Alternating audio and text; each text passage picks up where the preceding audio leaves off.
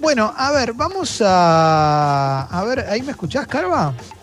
Ahora los escucho Ahora sí. sí, sí, sí. A, a ver, a Qué ver. desesperación. Fue un momento muy duro, fue un momento muy difícil. ¿eh? Para aquel que no lo sabe, Juan Carballeda es biólogo investigador del CONICET y del Laboratorio de Virus Emergentes de la Universidad Nacional de Quilmes. ¿eh? Y está con nosotros porque todos los lunes, desde hace algunos meses, hace su columna de ciencia. Una columna eh, a través de Zoom, todavía no nos conocimos personalmente, pero creemos que para más o menos esta época de el año que viene quizás se pueda. bueno, vamos a ver. Sí, Sí, seguramente. sí, suponemos sí, que sí. Suponemos que sí. Viste A que ver, Carva Carva. no nos miente, nunca nos miente, no nos va a decir, bueno, chicos, es obvio que sí. Dice con precaución. Sí, bueno, creo que sí. Sí, pero a ver. Es que te- me te equivoqué tantas veces. Y sí, sí, sí, obviamente. Se te escucha un poco raro, Carva, con el, con el micrófono, ¿eh? Se te escucha un poquito Mm. raro. A ver. Sí, hoy, hoy fue un día de muchos problemas porque eh, el micrófono de la compu no me, funcionó, no me funcionó la compu, que se me murió justo. Y, Sí. y en el momento de entrar y ahora está reiniciando, pero estoy con el celu. ¿Muy mal se escucha? Eh, Eh, no, no, tira, tira, sirve. Antes de la columna, de- después de última, mientras reinicia, de- después te cambias, pero antes de la columna propiamente dicha, te hice el chiste del año que viene, pero bueno, la Organización Mundial de la Salud está advirtiendo que puede durar muchísimo, inclusive llego a decir que quizás ni se encuentre la cura. Em, te lo pregunto a vos, Carva. ¿Qué tan así esto? O sea, ¿qué significa si no se encuentra la cura, por ejemplo? No, bueno, eh, eh, por, lo que estamos viendo, el virus está circulando fuertemente, no paró, en ningún momento dio ningún indicio de que pueda eh, cambiar esta tendencia, siempre estamos viendo cada vez más casos. Eh, no tenemos en este momento, tenemos, eh, se están estudiando un montón de eh, opciones terapéuticas, pero todavía no tenemos una que esté eh, confirmado que funcione. Eh, también hay muchos candidatos vacunales. Hoy se está hablando mucho de una vacuna rusa Sí.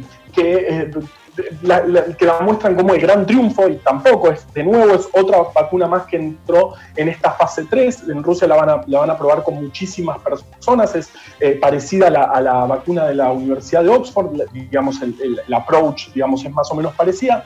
Entonces, en este momento estamos en una situación con un virus nuevo que no conocíamos que nunca dejó de crecer en cantidad de casos en el mundo, nunca dio indicios de que se, iba se va a detener su, circulación y en este momento no tenemos opciones terapéuticas. Entonces, eh, eh, esta, es la situación. Yo no sé cuánto, cuán- cuánto puede durar. Está- se, están, se está analizando un montón de, de factores como eh, la respuesta inmunológica, si, eh, si es protectiva, al parecer sí va a ser es protectiva una vez que te, digamos, una vez que te contagias no te podés volver a contagiar, o al menos eso está mostrando la evidencia por ahora. Eh, se, están, se está avanzando en opciones terapéuticas, como dijimos, y en candidatos vacunales, pero en este momento nuestra realidad es que estamos ante un virus nuevo que está causando muchísimos casos, estamos más de 17 millones de casos en el mundo y aún no tenemos una cura. Así que sí, esto viene para largo, hasta no tener una, cura definitiva o una vacuna o un tratamiento este, que funcione realmente, estamos en esta situación. Así que sin, sin alarmar, sin decir esto es desesperante, sino que estamos, se está estudiando un montón, se está viendo qué funciona, se está tratando de entender cómo, cómo el virus se transmite, eh, pero sí, digamos, no, no- a- por ahora no tenemos ninguna opción, este, si bien hay muchas, muchas en camino, no tenemos una opción clara para eh, combatir esta enfermedad. Jessy. Carva, por ahí es medio tonto lo que te voy a preguntar, medio básico, pero ¿por qué se cambia tanto de teoría que una semana es ya está la cura, mañana, el mes que viene, y la semana siguiente es no va a haber cura? ¿Por qué hay tanta variabilidad, no sé si está bien usada la palabra, entre una teoría y la otra con una diferencia de días tan chiquita? Bueno, eh, eh, es muy interesante, ¿no? Es una gran pregunta. Eh, el punto es que hay monstruos multinacionales atrás de estos desarrollos también. Entonces, por ejemplo, cuando se anunció la vacuna de Pfizer, eh, las acciones subieron eh, eh, tremendamente. Ahora Rusia está diciendo, nosotros ganamos la carrera, nosotros tenemos la vacuna. Entonces, esa necesidad por anunciarlo en, el medio de pujas económicas tremendas o en el medio de empresas que necesitan subir sus acciones tremendamente, la forma en que se, se las comunica es de esta manera, decir, bueno, listo, ya tenemos la cura. Y evidentemente no tenemos la cura y evidentemente falta. Entonces después a la semana siguiente tenemos que bajar, bajar el nivel de la información. Y después viene otro, otro avance y de nuevo se presenta como la gran cura, que atrás de eso hay mucha gente que necesita, eh, todos necesitamos eh, una solución para esto. Hay empresas que eh, multiplican sus ganancias gracias a tener algún, algún avance y hay estados que en medio de pujas económicas, el caso China, Estados Unidos, pero también hay, está Rusia y, en esa permanente puja, la forma de comunicarlo es justamente a través de esto, a través de ya tenemos la cura, a través de llegamos a la vacuna antes que Estados Unidos y en realidad lo que estamos haciendo es todos de a poco dando los pasos que se necesitan para tener algo que funcione para esta enfermedad. El tema es ese, digamos, no tenemos nada que funcione y la forma de comunicarnos muchas veces es irresponsable por un montón de eh, motivos y un montón de intereses que hay detrás de este, salir de todo esto, que es lo que quiere todo el universo, todo el planeta quiere en este momento salir de esta situación. A ver, tenemos pregunta de Alessi y pregunta de Leo. Después ya entramos en la columna propiamente dicha, pero bueno, ahí, ahí pintó, pintó, pintó interrogarte, Carlos. Lo que, lo que quisiera saber es que si paralelamente hay desarrollos de eh, lo que sería, no sé, el Tamiflu para la gripe A, ¿no? Medicamentos que si bien no son la cura, ayudan a mitigar muchísimo los efectos de, del virus. Sí, un montón. Eh, un montón se, se, están analizando, se están probando sustancias nuevas y también se están probando sustancias que ya se conocían que eso es mucho más rápido. Eso, digamos, por eso este, apareció el Remdesivir, eh, aparecieron que por ahora no están dando buenos resultados, pero lo que se está probando es justamente de todas las, de todas las moléculas que ya conocemos y que conocemos sus efectos secundarios, se está viendo si funcionan para el coronavirus. Eso desde el principio se empezó a probar con de todo, con todo lo que, con todos los antivirales para cualquier enfermedad se empezó a probar. Algunos dieron algunos resultados más o menos eh, promisorios, pero por ahora no tenemos, eh, no tenemos uno que funcione realmente. Así que sí, se están probando, eh, se están probando cosas nuevas, se está probando lo conocido y también se está entendiendo mejor cómo tratar a los pacientes. Eso también se ve en, en la caída de la letalidad, porque hoy en día ya, por ejemplo, los terapistas eh, en, terapias intensivas se sabe cómo manejar al paciente, hay, hay algunas, eh, algunos medicamentos que funcionan, como eh, este, la dexametasona, que este, mejora en cierto punto el, el, progreso de la enfermedad. Entonces, vamos, vamos conociendo más, cada vez más eh, y cada vez se trata mejor esta enfermedad, pero bueno, todavía no tenemos eh, ninguna, ni vacuna, ninguna, ningún desarrollo este, terapéutico, pero sí se está recontra estudiando. ¿Leo? Sí, y, con respecto a esto, Carva, te quería preguntar si, porque por ejemplo lo que pasó en Rusia, ¿no? Esto de vamos a vacunar a 50 millones, viste, es como medio, ya, ya parece como que tienen que adelantarse esto que marcabas antes. Eh, ¿Puede ser que cualquier país pueda tirar alguna barbaridad o esto es improbable? Lo digo en serio, digo, ¿todos trabajan con responsabilidad o no se sabe? Pará, te sumo algo a esto que estás diciendo vos, Leo, que en Rusia Today, en el medio Russia Today, dice que todos los voluntarios que recibieron la vacuna rusa contra el COVID-19 desarrollaron inmunidad. Esto me parece que va de la mano de lo que estás preguntando vos, Leo. Bueno, por, por eso. Bueno, no lo sé, la, respuesta es no lo sé. Eh, esperemos que sí, esperemos que se esté haciendo con responsabilidad. Hay mucha gente detrás y eh, eh, en general son instituciones de muchísimo prestigio que están atrás de estos desarrollos. Así que yo no creería que este, se esté haciendo irresponsablemente. Lo, lo que dice Clemente, sí, digamos, eh, se demostró que genera inmunidad. Eso es la fase 2, en la cual ya pasaron otras tres vacunas, llegaron a eso, a entender, a ver qué genera inmunidad en los voluntarios que, eh, en los que se probó la vacuna. Pero de ahí a que esa inmunidad proteja contra el virus, es otro camino, es otra cosa, y eso es todo todavía lo que no se sabe. Esa es la famosa fase 3. En la fase 3 se vacunan a grandes cantidades de personas a la mitad se les da la vacuna, a la mitad se les da un placebo y se ve en un tiempo si el grupo vacunado recibe, se, contagia menos que el no vacunado. Ese es la, digamos, el, experimento indiscutible en el que te dice esta vacuna funciona o esta vacuna no funciona. Y hasta ahora no tenemos ese, ese resultado, no lo tenemos de ninguna vacuna. Así que todavía no podemos decir que tenemos una vacuna.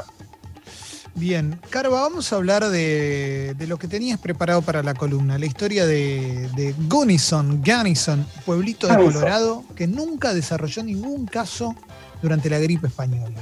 E, exacto, y, me pareció interesante porque tiene que ver mucho con la comunicación. Eh, la, gripe española, eh, ya muchos la debemos conocer, este, es mal, primero está muy mal llamada gripe española y fuimos varias veces en cómo llamar una enfermedad. Se llama gripe española porque surgió en Estados Unidos, en, campamentos militares en Estados Unidos, durante la Primera Guerra Mundial. Entonces se informaba muy poco para mantener la moral alta de, las personas. Entonces el único país que realmente estudió eh, lo que pasaba con esta gripe fue España y por eso le pusieron este, gripe española. España era neutral en la Primera Guerra Mundial. Fue, fue, era una cepa de gripe particularmente agresiva, realmente muy agresiva, mató entre 20 y 50 millones de personas entre los años 18 y 19. Em, fue, fue una pandemia, hubo, hubo en, todas partes del mundo, hubo gripe, incluso en Argentina eh, hubo gripe española, se eh, causó alrededor de 15.000 muertos y se cerraron espectáculos, se cerraron eh, em, las óperas. Eh, recién empezaba el fútbol, pero también se, suspendió el fútbol. Em, este, y, en este pueblo, en, Estados Unidos, Gunnison, es un pueblito muy chiquito, muy conectado, porque pasaban dos días de ferrocarril y ni bien empezó la epidemia de gripe, cerraron todo y evitaron los contagios de esa manera. Ellos tenían, eh, todos los pueblos de alrededor estaban demostrando una cantidad de casos tremenda y este, entonces el pueblo eh, cerró rápidamente sus fronteras y, e informaba a través de un periódico local chiquito que se llamaba el News Champion, que siguió hasta, hasta los 50, 60. Eh, en, en ese diario decían la verdad, decían, esto es terrible, tenemos que, tenemos que cerrar, eh, la, enfermedad no está controlada. En ese momento, recordemos, no se conocían los virus, obviamente para la vacuna de gripe faltaban 60 años y en ese momento no se sabía que era un virus, pero sí se sabía que el aislamiento funcionaba. Y al contrario de la prensa hegemónica estadounidense en ese momento, plena, estamos en la guerra mundial, todos decían que estaba todo bien eh, para mantener la moral del pueblo, entonces todos decían, está todo bien, no pasa nada, eh, no nos asustemos con la gripe, es una gripe más, y en cambio, el periódico local de, este pueblito decía la verdad. Esto es recontra letal, tenemos que tener cuidado. Y así hicieron una cuarentena recontra estricta, eh, lograron eh, evadir la, enfermedad. Realmente no tuvieron casos ni en la primera ni en la segunda ola, porque la gripe española generó dos olas grandes de contagios y eh, eh, el pueblito zafó gracias a una comunicación muy, muy, muy eh, específica y diciéndose la verdad, en cambio de la prensa hegemónica que estaba manteniendo la moral alta del pueblo. eso abre la puerta, Carva, a un dilema que tenemos todos los que laburamos en los medios, que es de qué manera informamos lo que está sucediendo, de qué, man, qué cómo das una buena noticia, cómo das una mala noticia, qué es lo que tenés que hacer. Tenés que generar cierto miedo en, alguna parte de la población que no se cuida, tenés que apelar a la responsabilidad de una manera, si querés, más, no sé, cariñosa, por decirlo de alguna forma. Eh, es muy difícil. En definitiva, en este caso lo que, lo que más sirvió fue decir la verdad, pero la verdad incluye una parte contundente que es la consecuencia, ¿no? Totalmente, totalmente, sí. Eh, eh, no, tengo respuesta a cómo, a cómo se, hay, que informar en estos momentos tan difíciles, pero bueno, en este caso es, un caso muy particular, pero decir la verdad, crudamente funcionó bien, mostrando lo que pasa cuando no se hacía aislamiento y mostrando los ejemplos de los pueblos que estaban alrededor. Eh, Sí, y es un debate, es un debate muy, muy actual en este momento. ¿Qué tenemos que hacer? Hay que informar con miedo, hay que generar miedo, hay que decirlo de manera más empática. Realmente no lo sé. Eh, eh, no sé qué, impacto tienen las publicidades que generan miedo. No, son las que más me gustan, pero bueno, no, no es mi tema. Eh, no, no, quisiera no me animo a hablar más de eso, pero, pero sí, este ejemplo muy particular me pareció interesante en este momento donde, por ejemplo, se anuncia Rusia ganó la carrera con, eh, por la vacuna, ya tiene vacuna, eh, dijimos es, la, es la, como la quinta vez que decimos ya tiene vacuna, eh, con cada avance que hay, con cada, cada, cada, medicamento que tiene algún potencial, ya lo, se informa como, listo, zafamos, tenemos la vacuna, tenemos el tratamiento, y, y muchas veces no es así.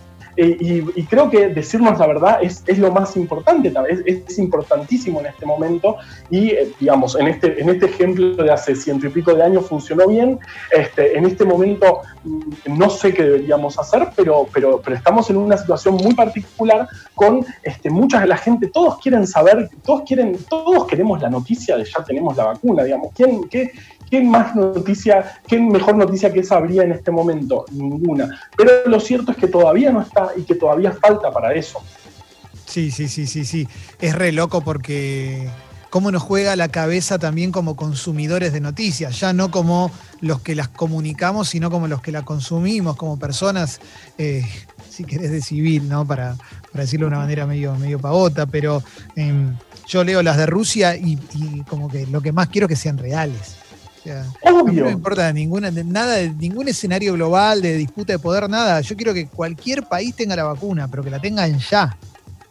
Totalmente, totalmente eso, eso, queremos todos, queremos una vacuna que funcione, una vacuna bien hecha y que pueda llegar a todo el mundo lo más rápido posible. Eso, eso queremos, creo que eh, todo, toda la humanidad quiere eso en este momento eh, pero bueno, hay que tener mucho cuidado con decirlo, porque después, si no, este, como decía Jesse recién, la semana que viene vamos a tener que decir, bueno, no, al final la vacuna rusa no era lo que parecía que, era, en realidad se está viendo si funciona. Entonces, esas idas y vueltas también son muy, muy graves y más este, jugando con eh, las expectativas de, toda la gente que necesita salir de sus casas, este, que estamos prácticamente todo, todo el planeta está encerrado en este momento.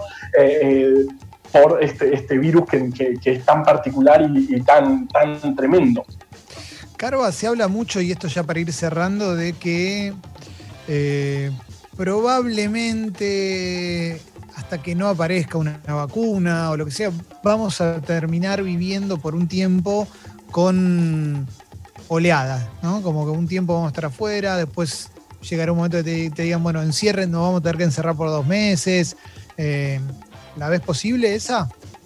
Sí, sí, yo, yo, veo que ese es el escenario más probable, es el escenario actual, es ese, sin lugar a dudas. Estamos viendo de nuevo crecimiento de casos en, Europa, en España se, ve bastante fuerte, así que evidentemente mientras no tengamos una, eh, una cura, vamos a ir y volver. Eh, no sé por cuánto tiempo, no sé cuánto durará esas idas y vueltas, pero sí, yo creo que el escenario actual es este. Como dijo el gobernador, esta cuarentena intermitente. Vamos a tener momentos de más, este, más actividad, de, permitir más actividad según cómo vengan los casos y cuando empiecen a subir nuevamente habrá que retroceder y así estaremos hasta que, hasta que esto se solucione. Carva, de lujo como siempre, ¿eh? la vamos a subir ahí a, Sexy People Podcast, la columna. Hoy fue más un interrogatorio, pero bueno, también cada tanto hay que hacerlo porque nos agarra la ansiedad, ¿viste? Está bien, hay que, hay que comunicarlo tranquilo, eh, no estemos ansiosos. Por ahora hay buenas noticias, pero por, por ahora sigamos todos cuidándonos y, y saliendo lo menos posible.